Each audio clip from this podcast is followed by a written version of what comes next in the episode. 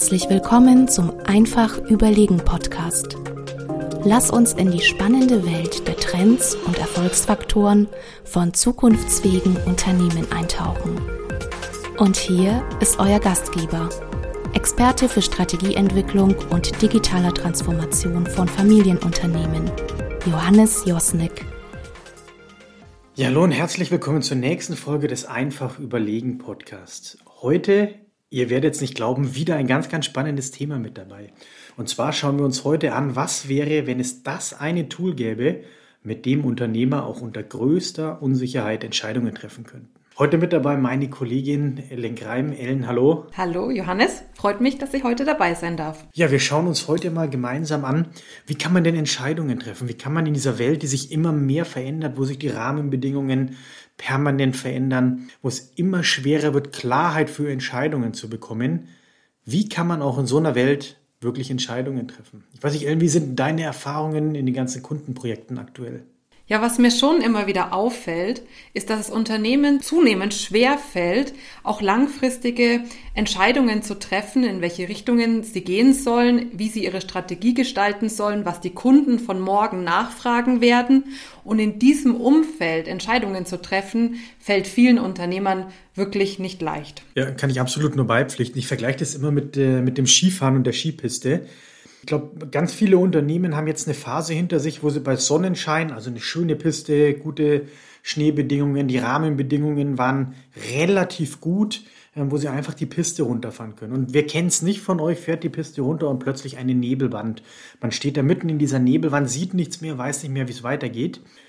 Naja, und beim Skifahren bleibt man ja auch erstmal stehen. Und im Unternehmen macht man das ja auch. Nur wäre es ja jetzt blöd, wenn man nicht irgendwie weiterfahren kann. Und das erleben wir aber ganz häufig bei Kunden, dass die dann nicht diesen Weg wiederfinden, wie kann ich aus dieser Nebelwand rausfahren, wie kann ich wieder Klarheit finden, ähm, um wieder die nächsten Schritte zu machen. Und tatsächlich, da gibt es einen echt coolen Ansatz, ähm, mit dem arbeite ich sehr, sehr gerne. Ähm, der heißt der Effectuation-Ansatz. Gibt es gute Artikel, verlinkt man auch nachher mal drunter, die da nochmal ein bisschen tiefer gehen, wie erfolgreiche Leute es schaffen, auch unter größter Unsicherheit Entscheidungen zu treffen. Und genau das wollen wir uns heute mal angucken. Genau. Der Effectuation-Ansatz hat für mich ganz wesentlich und ganz mal grundlegend mit dem Thema Mindset zu tun. Naja, und in meiner Welt geht es noch ein bisschen weiter. Also Mindset ist natürlich elementar wichtig, werden wir auch gleich sehen, wenn wir uns die einzelnen Punkte so angucken.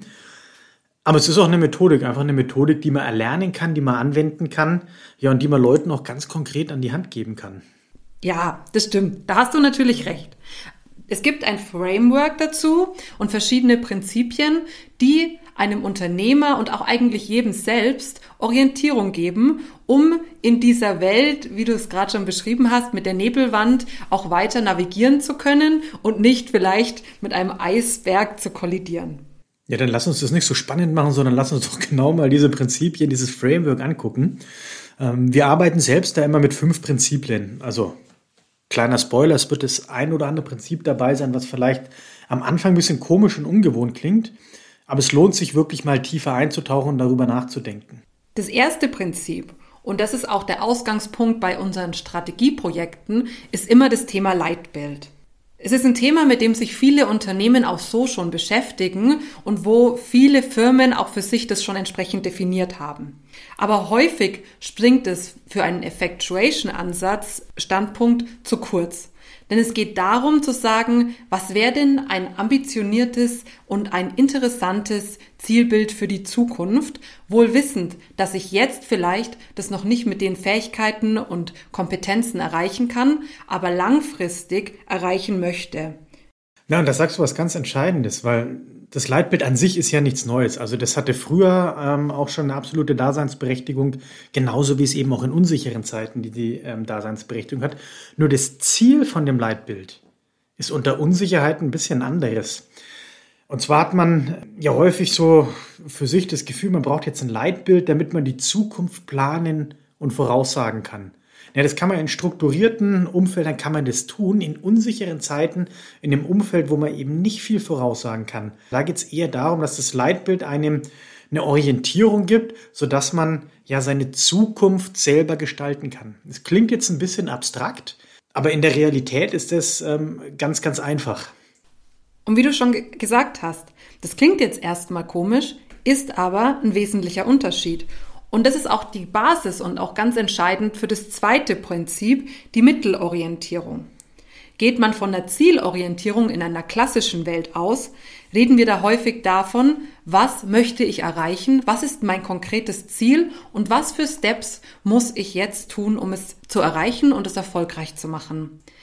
Im Effectuation-Ansatz gehen wir ganz tief in die Betrachtung der Kompetenzen, die ich habe. Was kann ich als Unternehmen, was können meine Mitarbeiter und damit versuche ich Ziele zu erreichen, die alle auf mein langfristiges Zielbild einzahlen, die aber mitunter noch nicht fest definiert sind. Ja, und da sieht man wieder den Zusammenhang. Also man braucht das Leitbild, um eine Zukunft sich zu gestalten. Man muss wissen, welche Mittel habe ich denn zur Verfügung oder kann ich mir besorgen, um dann mit offenen Zwischenzielen Richtung Leitbild sich zu entwickeln. Und es gibt da ganz, ganz schöne Beispiele dafür.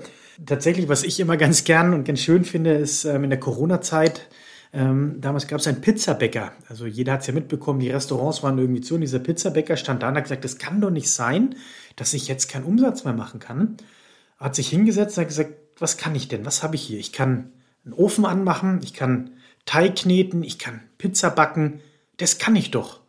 Und hat sich dann überlegt, wie, wie, wie kann ich jetzt vielleicht das Ganze auch noch irgendwie verkaufen? Hat dann einen Freund gefragt, der gesagt hat, ja, ich habe hier Einkaufsmärkte, bei mir kannst du doch Pizza verkaufen. Und der hat angefangen, Pizza zu backen und dann wieder einzufrieren, dass die Leute die kaufen konnten. Und ähm, die Geschichte, wenn man sie weiter ähm, verfolgt hat, naja, mittlerweile ist er ein relativ großer ähm, Fertigpizzenhersteller und hat sein Restaurant nicht mal mehr aufgemacht, weil er so erfolgreich mit diesem Ansatz war. Also da sieht man mal, was diese Denklogik, was kann ich denn, was kann ich umsetzen, was die auch bewirken kann. Und damit einher geht auch so ein weiteres Thema, was du in gewisser Weise auch gestreift hast. Das Thema Partnerschaften. Man sollte offen sein, in Kooperation zu gehen und für sich selber als Unternehmer auch erkennen, dass man nicht alles selbst können muss, sondern es ist auch durchaus legitim und sinnvoll und befruchtend, wenn man Partnerschaften oder Kooperationen eingeht, sodass man gemeinsam noch mehr Wert schaffen kann. Ja, und das ist tatsächlich eine Sache, wo ich häufig noch in Projekten so ein bisschen an Herausforderungen stoße, weil ganz häufig ist ja in den Köpfen noch verankert, ja, ich gebe mein Wissen nicht preis, ich muss es ja irgendwie für mich behalten, ich darf da gar nicht zu weit und zu tief gehen. Naja, aber in unsicheren Zeiten ist man doch gemeinsam stärker als alleine und man kann vielleicht auch seine Mittel zusammenwerfen. Also wenn jeder das mitbringt, was er an Fähigkeiten, an Spezialfähigkeiten hat, da kann was ganz, ganz Großes entstehen.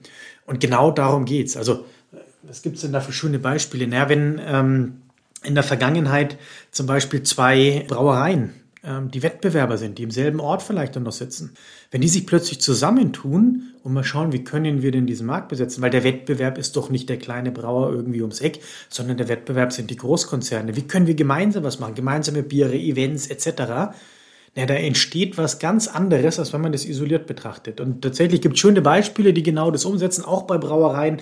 Blick ins Allgäu lohnt sich da.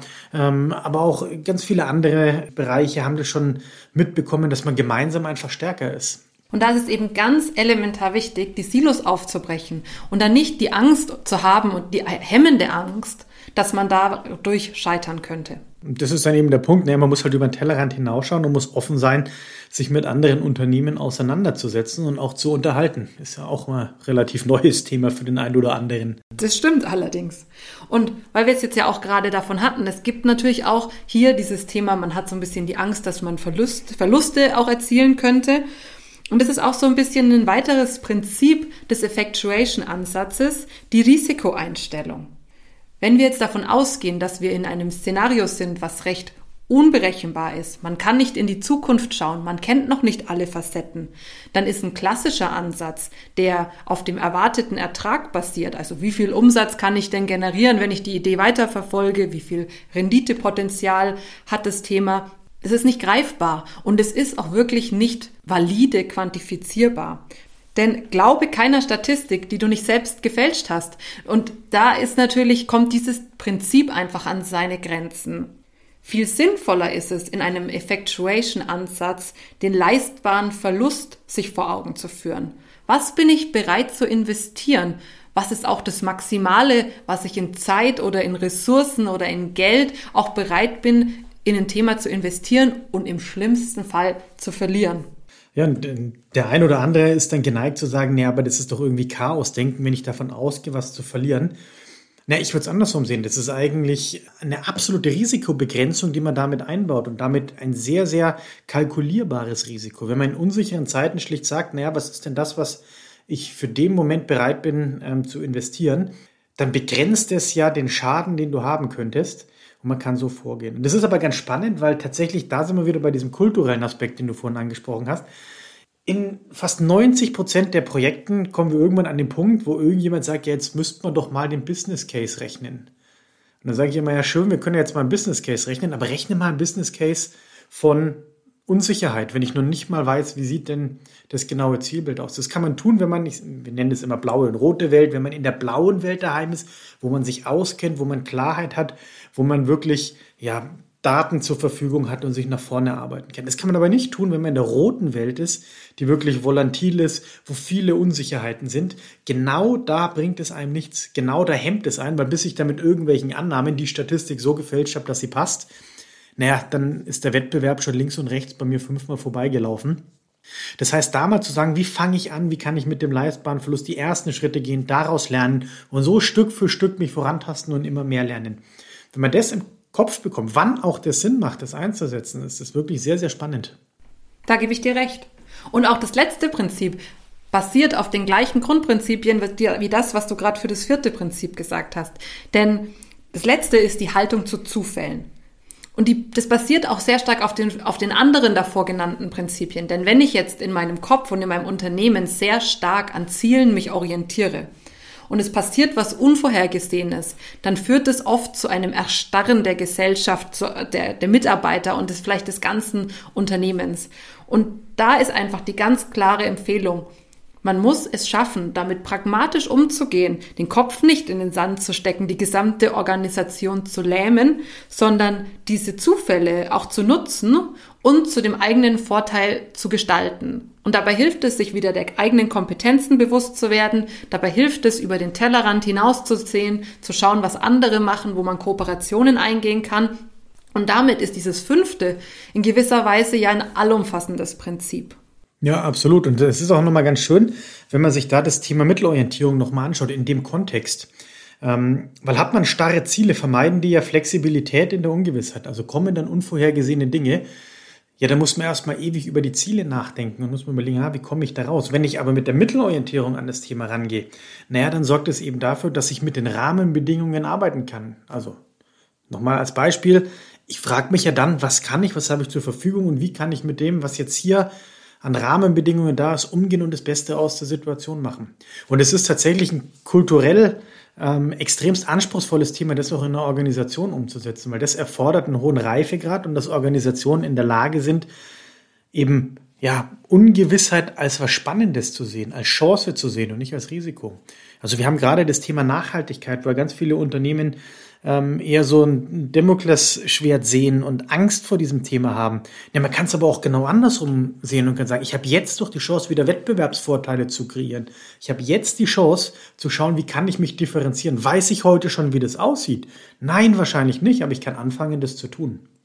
Und erfolgreich werde ich dann damit sein, wenn ich es eben schaffe, meine Mitarbeiter mitzunehmen, die gesamte Organisation darauf auszurichten, mich vielleicht auch weiterzuentwickeln, zu einer lernenden Organisation, zu einer in gewisser Weise agilen Organisation.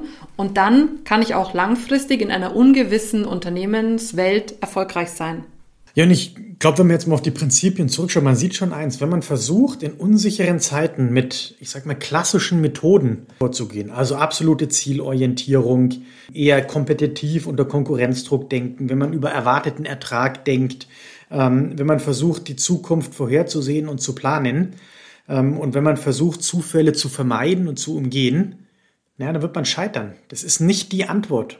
Gerade in unsicheren Zeiten ist es eben wichtig, dass man sich die Prinzipien vom Effectuation-Ansatz ja bewusst wird. Dass man eben das Leitbild, ja, ich sag mal, als Orientierung nimmt, dass man sich über eine Mittelorientierung kooperativ mit Partnern ähm, voranarbeitet, dass man über einen leistbaren Verlust ähm, schaut, wie man mit Zufällen eben Vorteile generieren kann. Und da, lieber Zuhörer, da würde mich genau mal deine Meinung interessieren. Wie reagierst du denn auf diese unsicheren Zeiten? Wie kommst du zu Entscheidungen? Gerade jetzt, wenn viele Themen ja unklar und unsicher sind. Schreib mir doch einfach an josnik.weismann.de.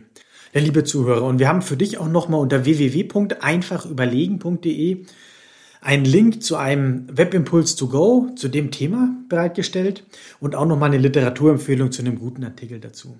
Ja, in dem Sinne, Ellen, danke, dass du dabei warst. Danke, Johannes. Und bis zum nächsten Mal.